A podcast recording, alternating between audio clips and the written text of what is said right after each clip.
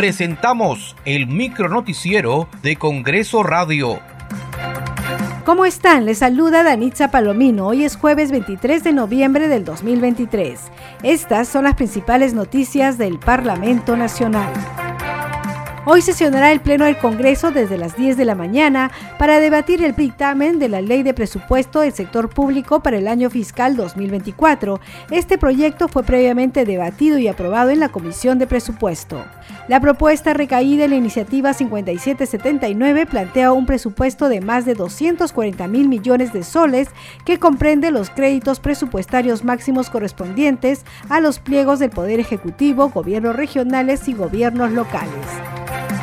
En la víspera, el Pleno del Congreso de la República aprobó por amplia mayoría la moción de orden 9097 que plantea la interpelación del ministro de Energía y Minas, Oscar Vera Gargurevich, para que responda sobre la contaminación de las cuencas de tres ríos ubicados en la región Puno. Ha sido admitida la moción de interpelación. Señores congresistas, la presidencia propone que el ministro de Energía y Minas, señor Oscar Electo Vera Gargurevich, concurra al Pleno del Congreso de la República a fin de contestar el pliego interpelatorio contenido en la moción de orden del día 9097, el día 29 de noviembre del año 2023 a las 16 horas. Ha sido aprobada la propuesta de la presidencia.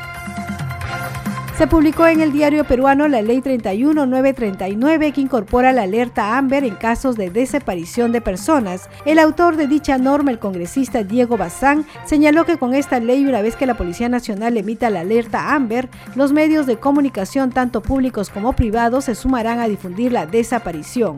Esto se hace con el objetivo de colaborar en la búsqueda de las personas desaparecidas, que suelen ser en su mayoría menores de edad la ley de alerta Amber, que permite, obviamente, que en tiempo récord se pueda ubicar a las personas desaparecidas. Y nos referimos a que si en este momento una persona desaparece, lo que va a suceder es que se va a emitir una nota de alerta. Esta nota de alerta... En la policía. En la Policía Nacional. Esta nota de alerta va a llegar a una comisión de alto nivel que va a revisar el caso y de inmediato, en tiempo récord, tiene que activar las alertas. Quiere decir que de inmediato vamos a tener a, eh, por ejemplo, medio de comunicación como la radio del Congreso y todas las radios en general emitiendo el nombre, el lugar que ha desaparecido, las eh, características de la persona persona para que sea encontrada. Vamos a tener a los canales de televisión emitiendo la foto de manera obligatoria, tanto público como privado.